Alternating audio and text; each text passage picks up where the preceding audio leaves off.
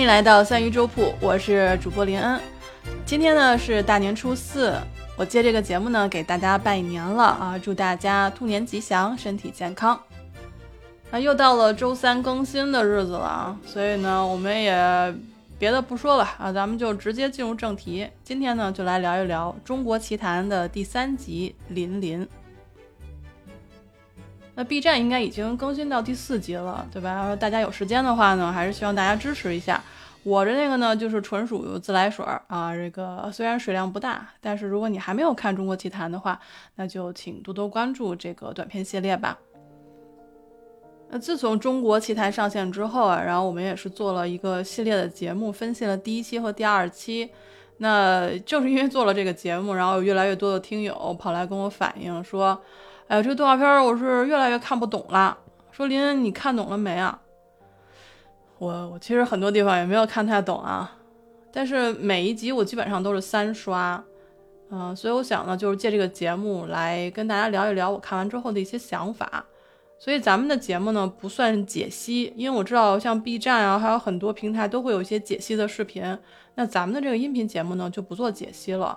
更多的呢是跟大家讲一讲我看完节目之后的一些脑洞。那如果你也喜欢开脑洞的话啊，就听下去吧啊！希望我的脑洞不会让你觉得失望。说到林林这期啊，我看之前其实是有一点发怵的，因为我们有一位可以透露姓名的老友啊，非要在直播间给我剧透。那那我们当时是拦住了。但是还是 稍微知道了一点啊，说这个故事是一个比较悲伤的故事。我我必须得说，我看的是很慢啊，所以就是请各位热心的朋友们啊，尤其是欠灯啊，你不要给我剧透好吗？不要给我剧透后面你们已经看的剧集，因为在直播间里突突如其其来的这种猝不及防的剧透，你听了以后会很伤的，你知道吗？所以大家体谅我一下，因为我是觉得观影之前最好不要有一些先入为主的一种。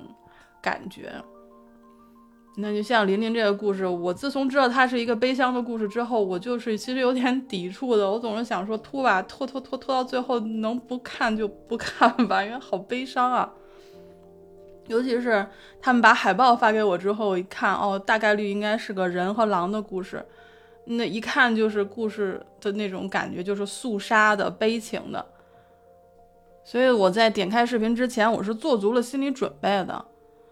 那 还有一些很有意思的事情发生，就是我刚点开林林这个片头的时候啊，刚刚那个片头出来叫林林，那个那个字幕出来的时候，我家 WiFi 就断了。我当时心里还觉得，哎，太好了，可以拖延一下，不要去看悲剧啊。哎，但是大家也知道，这拖延也拖延不了多久，因为你片子是要看的，稿子要写，节目要录嘛，你早晚是要看的。哎，但是我就借这个机会，吐槽一下这个片头标题啊。它那个中文写的是林林，那是没有问题的。但是它英文写的是 she wolf，什么意思？就是母狼嘛，对吧？你你你片头一出来，你就已经都知道这个主角是只狼了，而且是是是母狼，然后再加上它的名字林林一出来，那你不是相就相相当于剧透了嘛，对吧？你英文叫林林不行吗？对吧？就就随便吐槽一下哈。反正看完林林这个短片之后，我的心情是比较复杂的。先说画面，我是非常喜欢这部片子的画面了，因为如果可以通过这种 CG 效果做出东方风格，我觉得是相当震撼的。所以我在看这个片子的时候，我是非常感谢主创人员的努力啊，因为我觉得作为观众，我是自己是赚到了。像很多画面构图还有色彩的处理，它是可以定格在我的脑海里的，就比如说。李林林独自走回森林的那个画面，还有这个故事最后的狼和人隔着一条河对望的那个画面，在我的脑子里，它可以排在这个哪吒自刎和大圣举棒问天的这两个画面之后，我觉得特别的棒，超级厉害。那我们表扬完了，我们再说一些，就是我自己觉得这个故事相对比较弱的地方，就是剧情。因为它的画面是给人非常震撼的，但是它的剧情就相对的比较弱。我身边的朋友很多人，很多人跟我反映说，我不喜欢这故事啊，我就这个故事，我看到开头我就知道结尾了，这有什么好的？而且他们也会反映说啊，我完全不知道这个故事到底在讲啥，就是太悲了。那那我们这期节目呢，咱们就来说一说这个故事的槽点，还有我认为值得开脑洞的地方。我先说林林这个故事，是可以看出来它是一个关于身份认同的一个故事。那这个故事的设定是非常有意思的。他说呢，就说这个狼是可以化身为人，而且人呢也知道狼可以化身为人。狼在里面的设定是吃了人类的食物之后，身体会发生变化。那我们看到林林吃了这个鸡之后，炖鸡之后，它的眼睛的颜色以及脸型其实是发生了一些比较微妙的变化的啊。如果你没有注意到的话，就倒回去看哈。而且故事里面也说的很清楚，就是狼吃了这个人做的食物之后，比如他吃那只鸡，它需要很长的时间都保持人形，它没有办法马上变回狼。而且这一点，狼自己是知道的非常清楚的，因为狼妈妈曾经质问过林林到底有没有吃人类给的东西，所以可见狼吃了人类的食物不能变回来这件事情，其实曾经发生过很多次。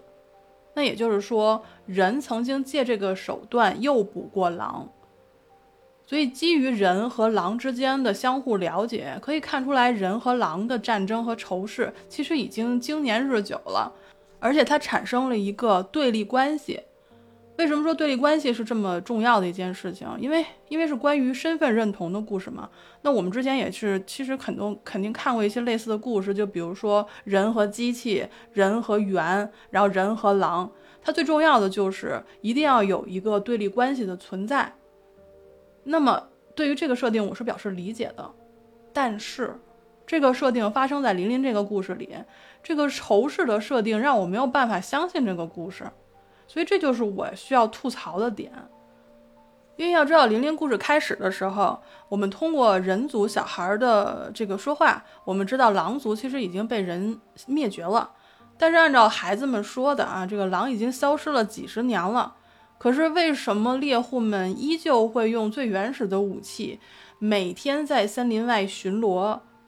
而且他们对于任何可疑的人都保持警惕，这是什么意思？那我可不可以理解说，其实狼依旧是在的，只是他们维持了狼的形态，隐匿在深山里面，不再与人类进行接触。那么这两个种族相互仇恨，但是他们又在多年间达成了一种共识，什么共识呢？就是以树林为界，互不侵犯。所以这就是一个非常有意思的设定，就是说两族在暗地里其实是有互动的，而且我们可以从细节里看到这一点。就比如说人类进山打猎，它的鞋底会能够踩出狼的脚印，用来隐藏自己人类真实的那个那个鞋印。而且呢，人类会披上狼皮，戴上狼皮帽子去隐藏自己的身形。这个是人进入深山打猎的时候要做的事情。那狼就更牛了，因为如果说人类只是在外在化妆，那么狼出山的时候，它可以直接幻化成人形，而且说人话。所以可以说，两族虽然是以树林为界，但是其实是各有出入的。他们达成了一个非常微妙的平衡。所以槽点在这里面就出现了，就是为什么两族人已经达成了这种平衡，为什么他们还要恨得这么深呢？我们把这个问题放在这儿，跟大家提一个题外话。我不知道大家有没有看过这个吉卜力工作室的那个《百变狸猫》，我非常推荐大家去看一下啊。因为看林林这个短剧的时候，我就想起了这个动画片。它这个动画片说的是什么呢？他说的是狸猫，它是生活在森林里面的，但是森林呢被人类砍伐一空。所以他们为了仍让自己生存，所以他们就去修习变身术，然后变成人类或者是其他的形态去跟人类抗争。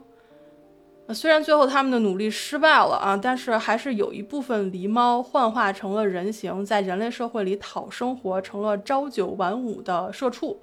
那还有一部分狸猫呢，在战争中牺牲。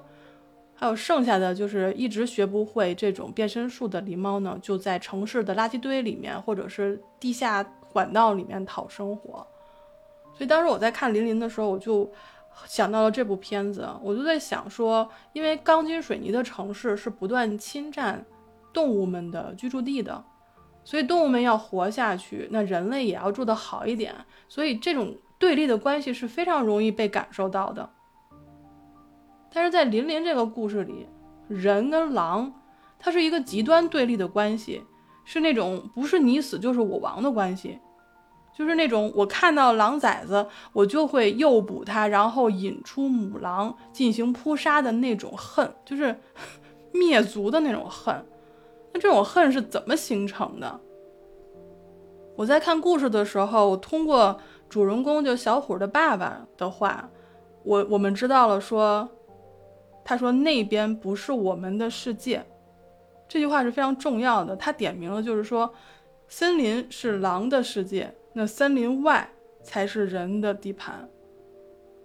故事里面是这样说的：“他说，父亲那一代是杀过狼的，而小虎这一代的孩子是没有见过狼的，而且也没有大人告诉他们说狼有多可怕。那父辈为什么会有这种恨？故事没有交代，然后让我很迷惑。”我我我以为后面的故事会告诉我，但是没有，所以这种无来由的恨就让我没有办法带入到这个这个故事里面，就很难做到共情。对于我来说，这个恨就是没有根的。啊，不仅如此啊，故事一开始我们就可以看出来，小虎是非常喜欢琳琳这个小姑娘的。那后来两个孩子到小虎家去烤火盆儿，也能看出来，琳琳其实作为狼是第一次见到火。然后他也学着小虎的样子去烤火，那小虎呢也是能够对于林林的开心，他自己也是表示出非常喜悦的。那我们其实想一想，小的时候我们也可能对邻家的小哥哥、小妹妹，然后就会有一些喜爱的这种心情，但是可能不会上升到爱情啊，或者是这种，这这个原因是很难去探究的。但是啊，这个故事可能因为篇幅有限，它没有交代这个感情到底是怎么样出出发生的，所以给我的感觉观感就是说，这个故事里面的恨延续的非常的突兀，而这种感情又滋生的非常的蹊跷，可以说恨很悬浮，爱也很悬浮。那我就必须要吐槽了，就是说你的画面再美，我看了以后再心动再震撼。但是故事里面最激烈的恨和最温暖纯真的爱是让我没有办法相信的，所以对于我来说，这不是一个好故事。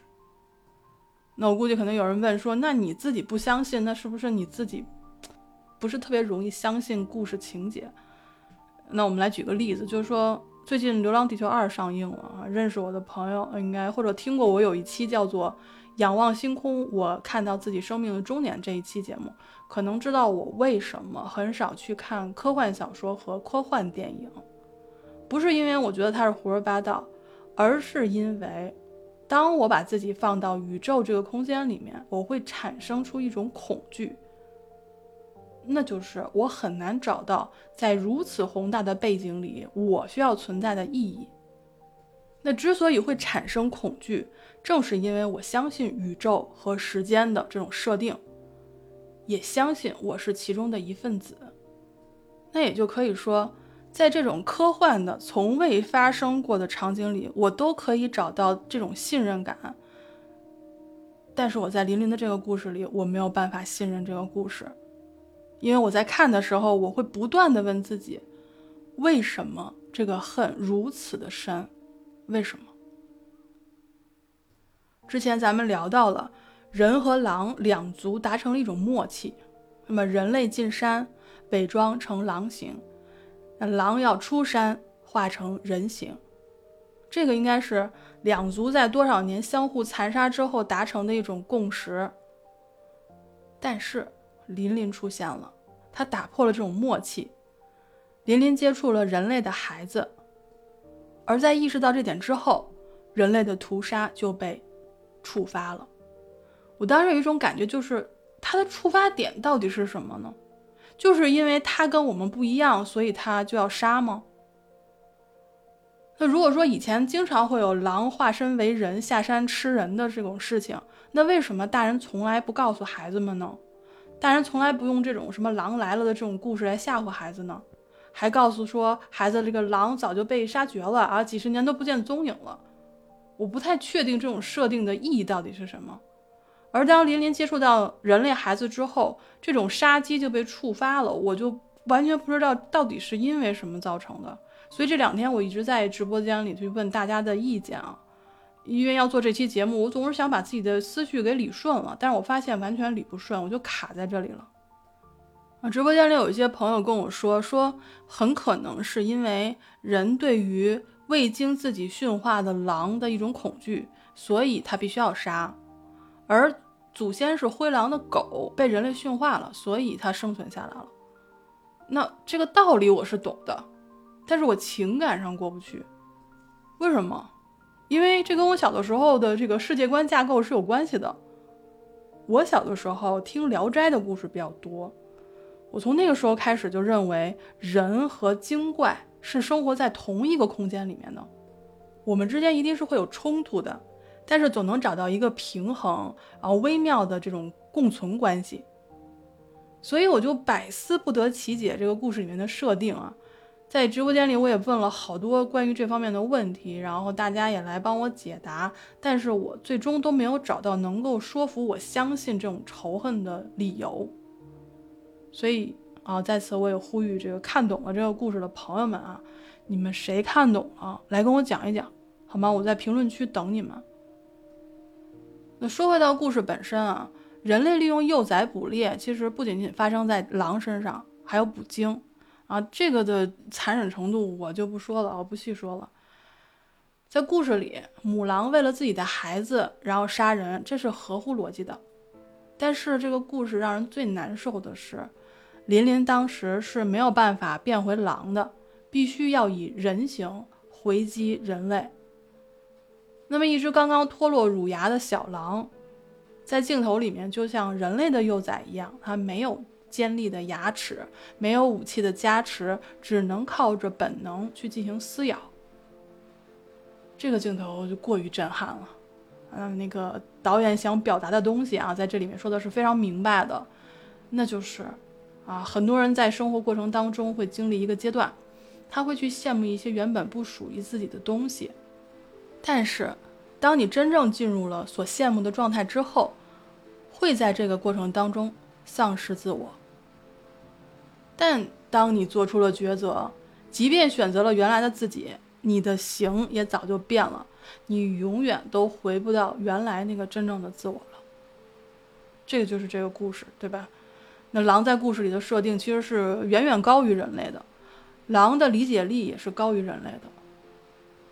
也就是说，即便琳琳选择了做狼，永远不变回人形，它也都无法仅仅作为一只狼活着，它要带着对人类的仇恨以及人类对它的仇恨，作为一只狼活下去。我觉得这个设定有点太狠了点了吧，导演。我觉得真的看这个片子非常心疼琳琳，尤其是在故事最后，人和狼隔着一条河对望的那个画面。作为人的小虎，他甚至都不记得小的时候这件事情的始末了，他只有朦胧的印象。而作为狼的琳琳呢，他是不会忘记这些细节的。哎，一河相隔，一边是人。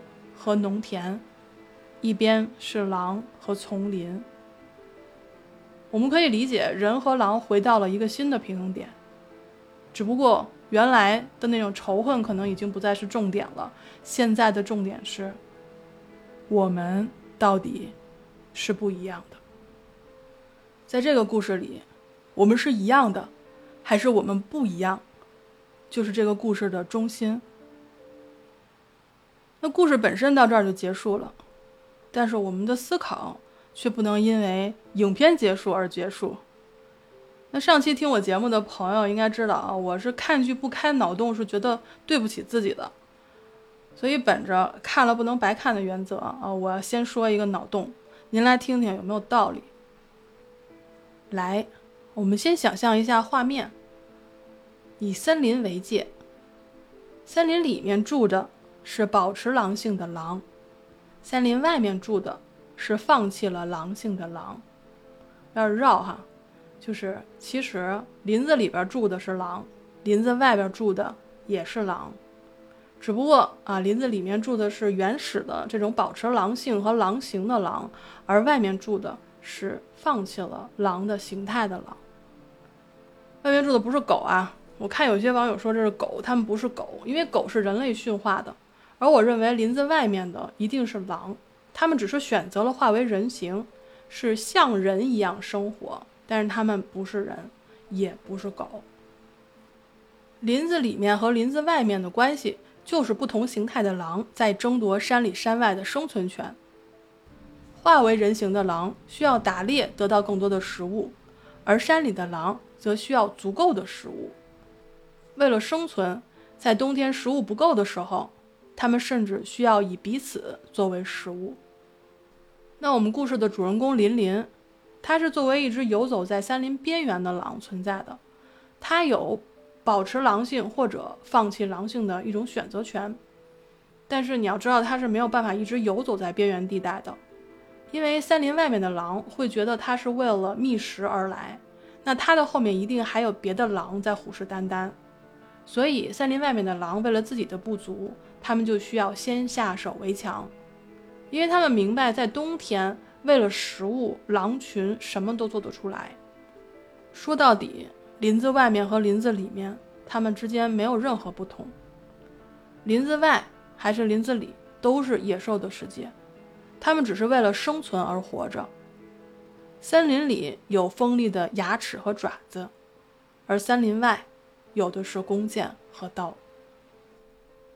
我们总去形容狼是非常残暴的，可其实他们是不对自己的狼群里面的成员残暴的，他们的残暴是一致对外的。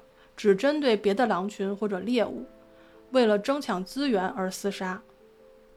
这种不是仇恨，只是遵循自然法则的一种生存之道。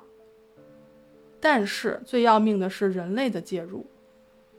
林子外面的狼，一旦要融入村外或者山外的人类社会，就意味着他们必须彻底隐藏狼族的身份，因为人是不只会因为争夺资源而杀戮。也会因为排除异己而杀戮，所以为了隐藏自己的身份，就必须要保证林子里面的狼不再化为人形。最保险的方法就是排除异己，也就是故事里面的那句话：“跟我们不一样的，全部杀掉。”所以仇恨因此而生。林子外面的狼，或者说是类人。他们排除异己，而林子里面的狼认为林子外面的狼是极度残忍的。如果没有人类的介入，原本林子里面和林子外面的狼只不过是外形不同，但是当排除异己开始之后，真正的就开始发生内心的不同了。林子外面的狼族是非常清楚的，傲慢的人类会把接近和顺服他们文明的视为高级物种。而把比人类文明要长久太多的地球文明本身看作低级物种，所以林子外的村落被人类接受，甚至呢是从狩猎走向了农耕。森林本身也将会作为资源，早晚呢会被人类文明视为私产，不断的侵占，不断的挤压其他生物的生存空间。那我这个脑洞的最后，林子到最后是不存在的，完全不存在了。林子里面的狼也不得不化身为人形，改变自己的外在。从此，这个世界上不再有狼，只有外形相似的人。所以我想问：这样的世界是我们想要的吗？有人告诉我，所见即世界。那么，在我的世界里，有温柔的蜘蛛，有蛮横的蚂蚁。有呆萌的蜥蜴。芒果成熟的时候，负鼠会拖家带口来吃。喜鹊和乌鸦经常来我院子里散步。荷花缸里的鱼躲在荷花下面，啊，生怕是被喜鹊喝水的时候发现。你可以从我的音频里面听到外面正在下雨，正在打雷。在不下雨的时候，知了和钟思就吵个不停。等雨停之后。鸟儿们又好像在开会一样吵吵闹闹。天热的时候，人们会在树荫下放一碗凉水，让需要水的动物可以喝到。冬天，果树上的果子也不会完全被摘完，一定要留下一些给觅食的鸟。从小，我的家人就告诉我，花开花落与我无关。但是我的世界就是我眼睛所见的世界，是我心里所念的世界。所以比起深刻，我更希望这个世界丰富多彩。我希望尊重和喜悦的去看待个人的差异，不要去嘲笑和仇恨。我希望颂扬理解、意义和快乐，而不赞美空洞和平庸。我希望你被温柔对待。因为每个人都是不寻常的、复杂的个体，而不是简单制造出来的零件。但这是我的世界，我尊重并感谢你的世界里一切我没有的东西。这也是我对于这部动画短片，甚至是动画世界的态度。或许它画出了我不想看到的仇恨，或者无法理解的残酷，但是它之存在，正如我之存在。虽然看完之后我会吐槽，但是也请各种各样的作品多起来吧。因为作为一个普通的观众，我最大的盼望就是能够看到各式各样的丰富多彩的作品，多多益善啊！所以我们还是要给创作者更大的空间、更多的时间，让他们使我们的动画世界更加丰富多彩起来。那就感谢你收听到这里。那如果你有什么想对我说的，请你一定要在评论区留言。感谢大家的关注、订阅和评论。您现在收听的是三鱼粥铺直播间里的故事，我是林恩，咱们下期再见。